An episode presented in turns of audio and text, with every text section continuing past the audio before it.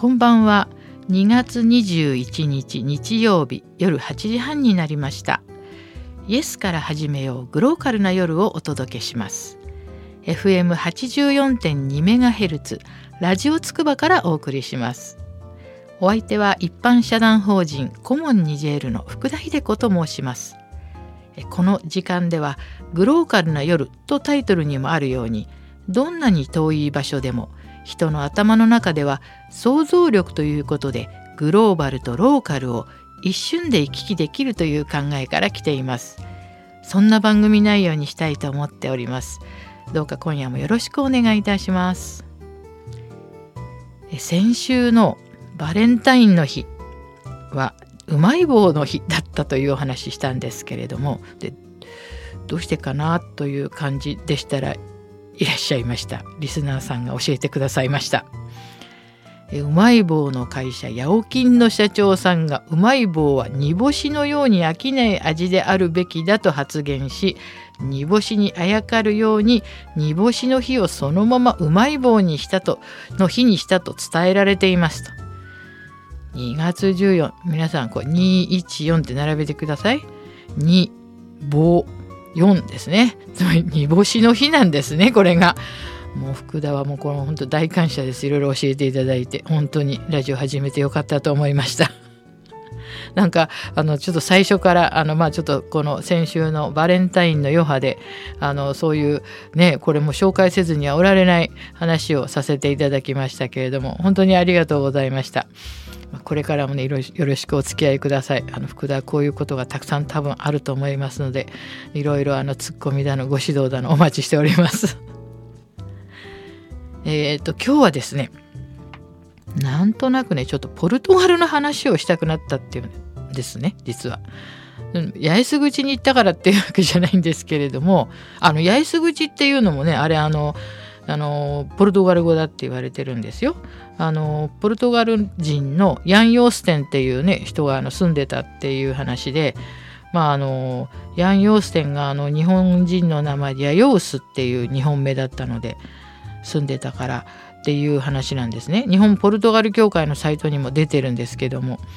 でもあの今の八重洲口じゃなくて本当は丸の内の方に住んでたっていうことらしいんですけどねちょっとこれはまた本当ちょっとびっくりする話なんですけど。でそのちょっとポルトガルまあちょっとやっぱり八重洲口にとことも関係あるのかな？なんかあのポルトガルの話がねちょっと急にしたくなったっていうのはね実は私がそのもうずいぶん前なんですけれどもまあポルトガルに行った時なんですよね話が、まあ、スペインから車で行ったんですけどね。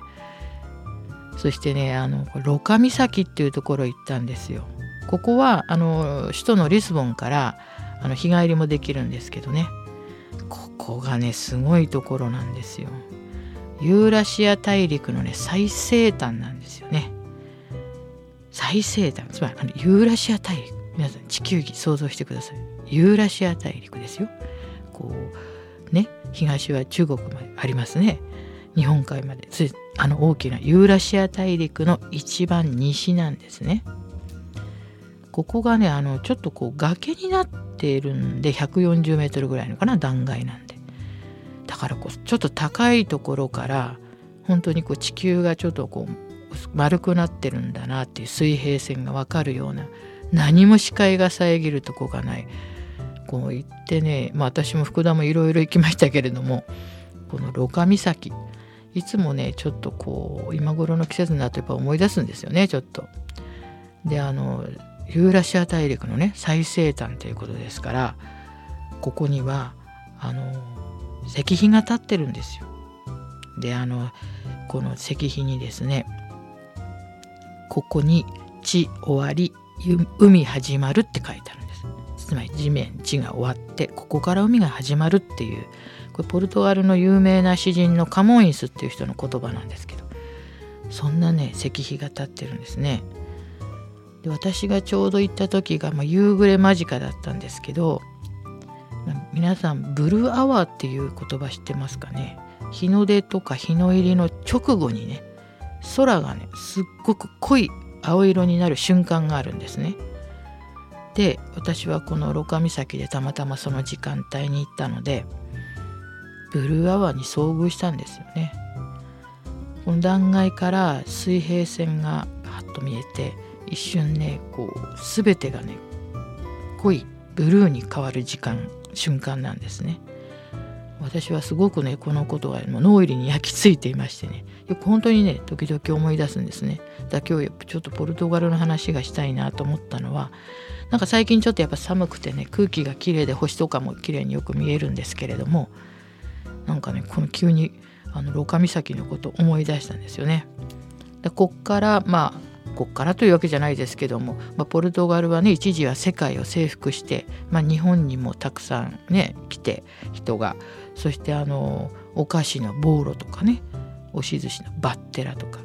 京都のポント町もそうだって言われてるんですね。あれ全部ポルトガル語だって言われてるんですよ。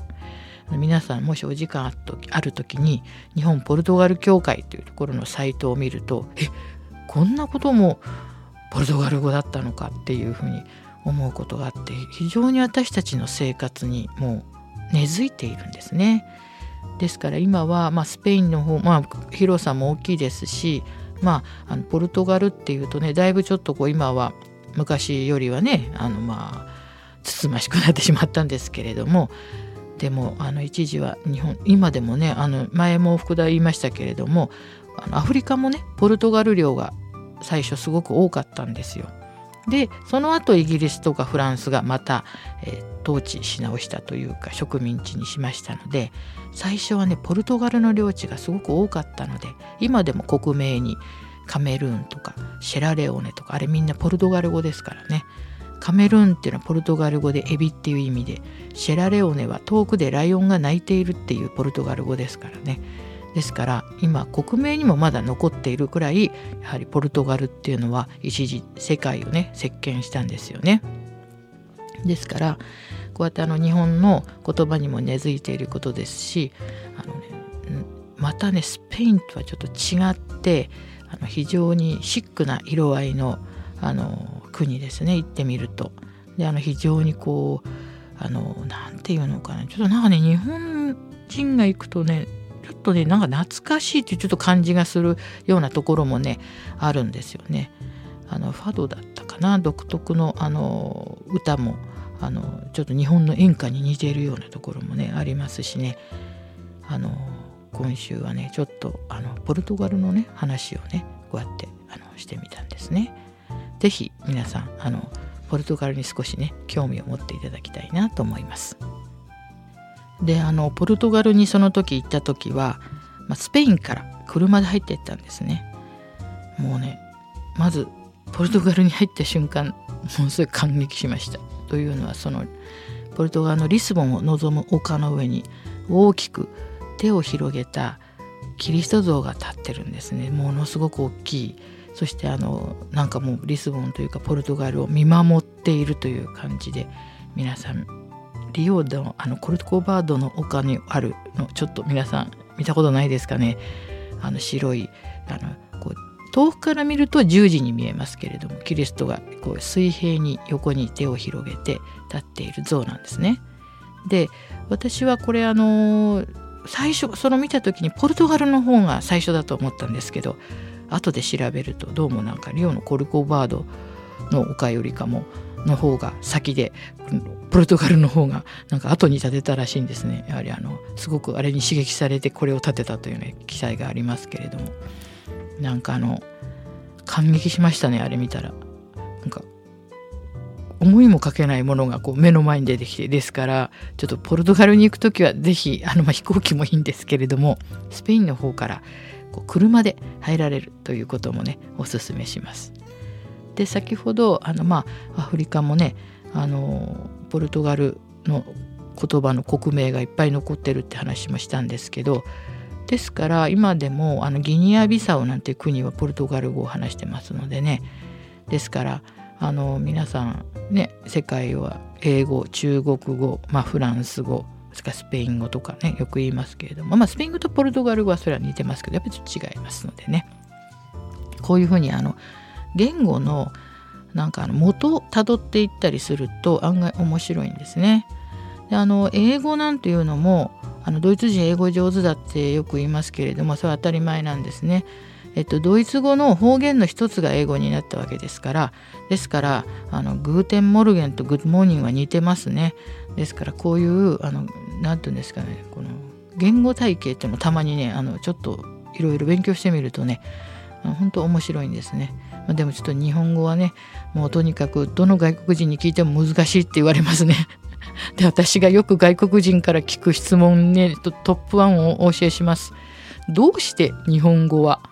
明日会った時明日なのに過去を使うのかっていうことはこれはもうすごくよく聞かれますね。でも日本人にしてみたら別にそう何にもなんかあのあじゃあ明日会った時にねこれっていうのって普通ですよね。でも真剣にねあの日本語を勉強してる人にとっては明日という未来なのになぜ会った時と過去で言うのかっていうのがねこれは私もですねいやその瞬間にだからさほらなんかあったらまああね、その瞬間も過去になっちゃうからあったって私もこうなんかあの日本語もちょっとおぼつかない人間にとってはですね 説明するのが大変なんですけれども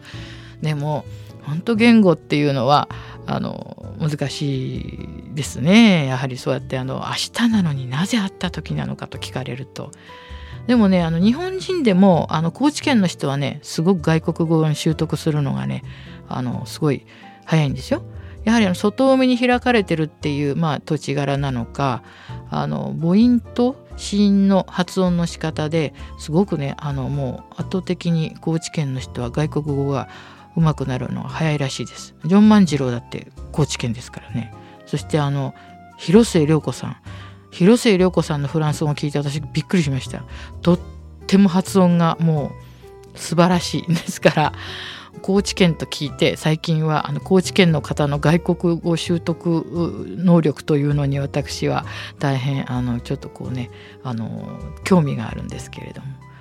そんなわけでなんか今日はポルトガル語からそのここの地終わる海始まるで外に行くということのイメージとなんか高知県の話とかになってしまったんですけれども。まああの本当に一度あの皆さん、まあ、ヨーロッパもいろんな国がありますけれども案外福田はあのポルトガルはおすすめでございます。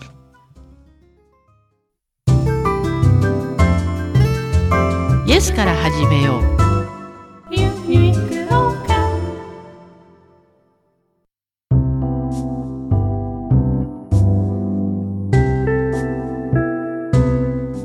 今日はですね後半の、まあ、ローカルの話は一つのね私が大好きなプロジェクトのお話をじっくり今日はちょっとしてみたいと思うんですね。アーカスプロジェクト皆さんご存知ですかね？茨城県があの主催している1944年に開始されたものなんですけれども、まあ、国際的に活動するアーティストとかが滞在制作を行うアーティスト・イン・レジデンス・プログラムまあ、地域の方々が取材主体となって行われるワークショップとかのプログラムをね展開していてこの間は筑波座守谷座という金沢美術工芸大学の鈴木先生がされたプロジェクトにもうちの顧問に JL はちょっと参加したんですけどアートを通して、まあ、国籍世代を超えたさまざまな交流の機会を提供しているプログラムなんですねあプロジェクトなんですね。であのアーティスト・イン・レジデンス・プログラムっていうのは公募でですね世界中から若手のアーティストを招聘していてアーティストに長期滞在用の住居とスタジオを提供してるんです。でこれが守谷の学びの里というとこにありましてこの学びの里というのは昔のあの小学校をそのままあのスタジオにしたんですね。そしてこの滞在している間この若いあのアーティストの人たちとキュレーターの方とかが、まあ、集って先鋭的なアートがね、えっと、発生する拠点としてもまたそのアーカスプロジェクトっていうのは機能してるんですね。で、まあ、あの地元のとかあとあるいは茨城県のとにかくサポーターの方をねいろいろ募集してあの主体的に活動する人材も育成しているということなんですけどねこのアーカススタジオえっと、守谷の学びの里の中のサロンには毎日ねアーティストとかキュレーターとか地域の方々が遊びに来てとか集ってきて、えっと、もうこのアートを通してねいろんな想像力と主体性を発揮できる環境を作ってるんですね。でこれもう本当にあの1994年から始まっているんですけど私もね時々遊びに行かしてもらうんですけどなんかねあの、まあ、学校っていう元学校というその環境ですね。広い、まあ、校舎。なんか懐かしい感じがしてそして綺麗にねいつもしてありますのであの校庭もありますしね。なんかやっぱりああいうところにアーティストの人がね滞在して創作に集中するっていうことはねなんかすごくいいことだと思うんですね。なんかやはりねあの特こういうあの文化的なことってね結構あの何て言うんですかねなんかあの批判だけする人がいるんですけどね。あの私はもうあのこれこそね必要なものだと思ってますよ。人間っていうのはね非日常とかそういうこと必要なんですよね絶対。あのお祭りなんかそうなんですよ。やはりね日常っていうのも大事ですよ毎日あの薄紙をね重ねるような毎日の日常も大事ですけれどもやはりこの、まあ、グローカルな発想というかよく私も言っていますけどやっぱりこの考えを遠くに飛ばすあるいは非日常にそのえー、自分の心を置いてみるっていうことがまたこの普段の日常にもいい作用するわけですね。でアートっていうのもねこれまたあのねあの難しいっていう人もいるんですけどもこれ私はねやっぱりあのアートっていうのは本当に人それぞれ違うっていうのがまたもちろん当たり前ですしね普段私たち日常を暮らしているとどうしてもね自分のあのミスチルのね名もなき歌にもあるんですけどね自分の檻っていうのを作っちゃうんですよね。あのそれは案外旗から見た方がわかるかもしれないんですけども檻の中入ってるの分かんないんですけど自分で折をつく非常に抽象的な言い方ですけど自分の素材で自分のま限界とか自分の思考のこの範囲とかを勝手にまあ作ってですね自分の檻に人間っていうのは入ってしまうんじゃないかなと思うんですね。でそれをある日その檻を一歩踏み出した時がアートじゃないかっていうふうに私は解釈しております。福田式ですけども。ですからそういうやっぱりあのこのアーカスプロジェクトのようなところに足を運んで普段のね自分の檻というものがねあるっていうことを意識してください。今日はなんかちょっと偉そうな言い方してますけど福田は。あの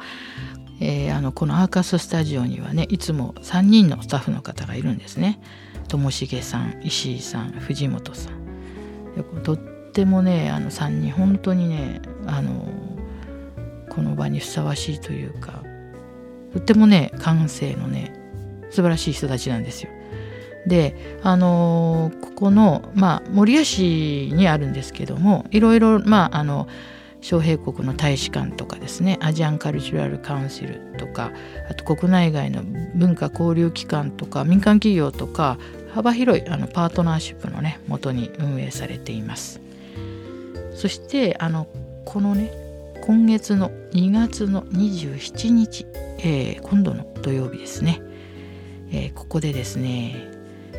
地域プログラムとして映像作品のための連続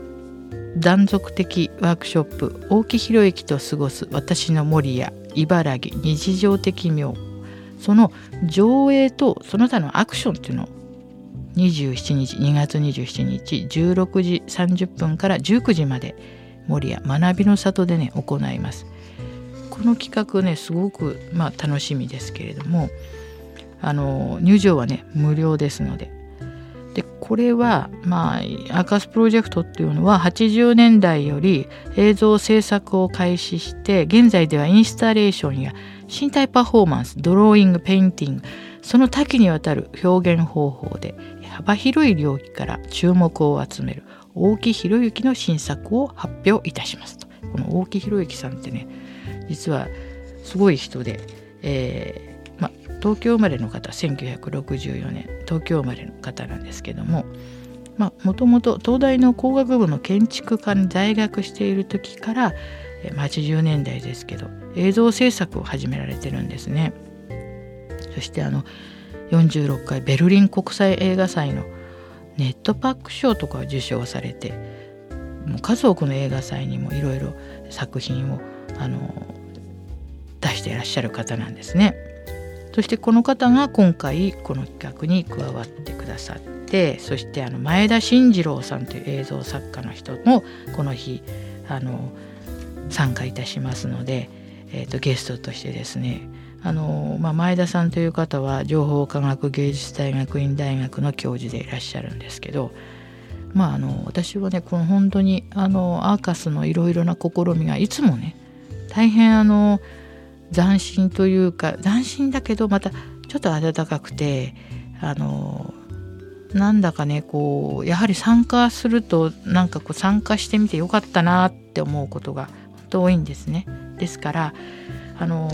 まあ、ちょっと場所がですねちょうど TX の駅からはちょっと遠いのであの行き方はね申し訳ないんですけどもあのちょっとねあの検索してみてもらえますか？あのアーカスプロジェクトというふうにあの検索すると出てきますしあの行き方もねそこに書いてありますから、えーとまあ、車ででしたらもうね全くあの守谷の駅から問題ないんですけれども、えーと、もし電車でしたら一つ新守谷という駅に関東鉄道で乗っていただいてそしてそこからだと、ま、歩けないこともないんですけれどもあの、ま、でも天気のいい日だったら本当にねちょうど散歩がてらいいと思いますよ。というわけでえこのアーカスプロジェクト2015茨城地域プログラム、えー、映像作品のための連続断続的ワークショップ大木博之と過ごす私の森や茨城日常的妙上映プラスその他のアクションというのを今日はねご案内させていただきました。あのアーカスはねあの他にもいろいろ本当にあのイベントあるいはこうもう試みをね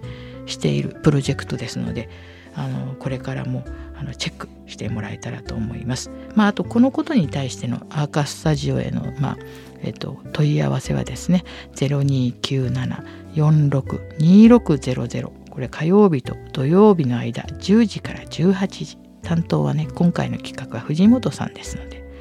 あるいはあとアーカスプロジェクト実行委員会の事務局というのがねあの県庁の中にありますので担当は大藪さんで029-301-2735これ電話番号ですので皆さんここにあのこれちょっとわからないこととか、えー、これ終わりはどのぐらい一応7時って書いてあるけどどうなんですかとかまああの何でもねお問い合わせいただけたらと思います。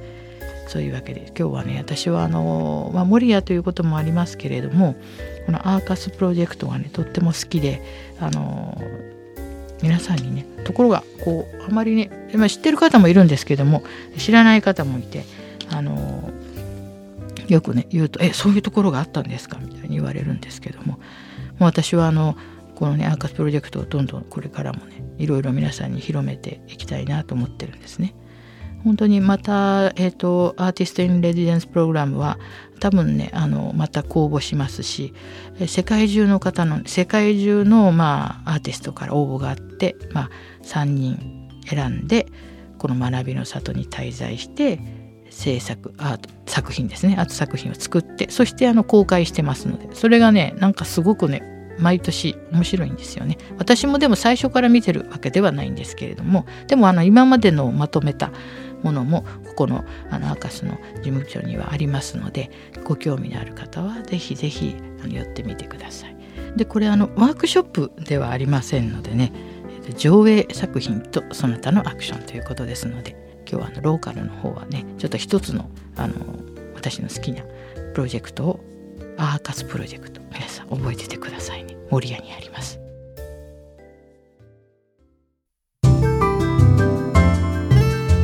イエスから始めよう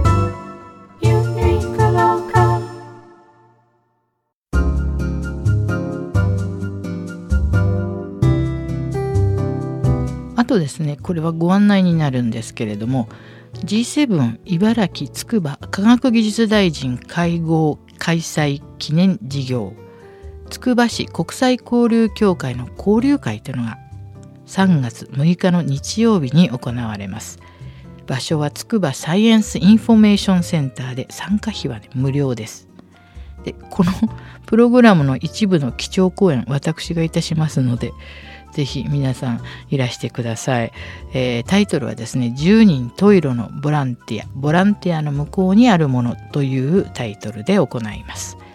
2部にさまざまなねボランティアの活動紹介とかさまざまなこうブースのような机が出てですねあの、まあえー、通訳翻訳ホームステイの方文化紹介それから観光ガイドの方医療通訳の方さまざまな方がいらしてなんかあの自分もちょっとボランティアしてみたいんだけれども、まあ、どうしたらいいのかなっていう方とかあるいは今、まあ、やってるんだけれどもちょっとね悩みがあるんだよねみたいな方。とにかくそういう方たちがみんな集ってそこで、まあ、情報交換とか、まあ、皆さんのいろいろまあ何て言うんですかねこう話し合いというかあとまあ一つ自分で同じ目標に、えー、行ってる仲間探しとか、まあ、そういうような会合であのなんかこれねあのすごくその後ね3部はね交流会もありますので是非皆さんあの参加してください。あの私もあのねボランティアの方って言ったって全部私知らないのでねその時にいろんな方にお目にかかれるのがすごくね楽しみに今からしています。えー、3月6日日曜日場所つくばサイエンスインフォメーションセンターでお問い合わせはつくば市の国際交流協会の方にお願いします電話番号は029-869-7675まああのこの国際交流協会には Facebook もサイトもありますのでそちらの方を見ていただければこの日常を忘れた時とか 見ていただければあのいいと思います。あの時間はですね13時から始まりますので13時から私の基調講演が始まりますので是非あのまあ、ちょっと放送の時の服だとどういう風な感じなのか見にしてやろうみたいな人でも何でもいいですからどうぞ 来てみてください。よろしくお願いします。まあ、最近の日本経済はもう株価の乱高下がすごいですよね。このジェットコースターみたいと言っても差し支えないと思いますけど、まあ、日本のあの金利の発表ですねゼロ金利というに近い金利の発表とかあと円高円安そしてあの原油高原,、ね、そういう原油安の話ですね今あの私なんかあの車を乗るのでねよく分かって大変助かるんですけどガソリン安いですよね。まあ、あのガソリン安いのは助かるんですけどじゃあそれがどうなのかとか、まあ、これがまたあの産油国の思惑がいろいろ いろいろもうそうでなくてもあの中東複雑なのでもう勘弁してほしいというぐらいもう大変なんですけどあの、まあ、イランも絡んできてますのでねこのあとあのまあ今ちょっとねコストが上がっちゃってあれですけどアメリカのシェールガスの問題とかも絡んできてまあこのまあこれだけ株価が日本の株価がまあこんだけあのジェットコースターになるようみたいになっているのはもうそれだけもういろいろな駆け引きがもうすごいことになってるわけですね。ですからあの皆さんあのいろいろねなんか大変な方もいらっしゃるでしょうけれどもまあでもねもう立春も過ぎていろいろあのちょっとずつね暖かくなってきてなんかあの桜ももうすぐかななんて思っているときっとあの春もね気持ちよく過ごせると思いますので あのまあ大変なことはさておいてまた1週間皆さんあの頑張ってください。じゃああのそろそろまた今日もあの終わりにしたいと思います。また来週あのお耳にかかりましょう。さようなら。